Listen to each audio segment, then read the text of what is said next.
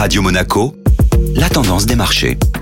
Radio Monaco place à la tendance des marchés avec Société Générale Private Banking. Bonjour Agnès Amoir. Bonjour Benjamin. La semaine dernière a été euphorique sur les marchés financiers. Les principales banques centrales se sont réunies la semaine dernière. Aucune n'a modifié ses taux directeurs. La Banque Centrale Européenne et surtout la Réserve fédérale américaine ont adopté une communication plus accommodante. Les marchés ont de nouveau augmenté leurs anticipations de baisse des taux directeurs pour 2024, entraînant un net rebond des marchés actions et obligataires. Très sensibles aux évolutions des taux d'intérêt, les secteurs de l'immobilier, des matériaux et de la ont été les secteurs qui ont le mieux réagi en Europe, en hausse de plus de 5% sur la semaine. Également, le secteur de l'énergie a repris quelques couleurs en fin de semaine, avec le léger rebond des cours du pétrole. L'or noir a refranchi le seuil des 72 dollars le baril. Cette semaine, les publications macroéconomiques seront moins nombreuses et d'une moindre ampleur. Nous aurons tout de même la réunion de la Banque du Japon demain et un peu plus tard dans la semaine, les chiffres d'inflation au Royaume-Uni et au Japon.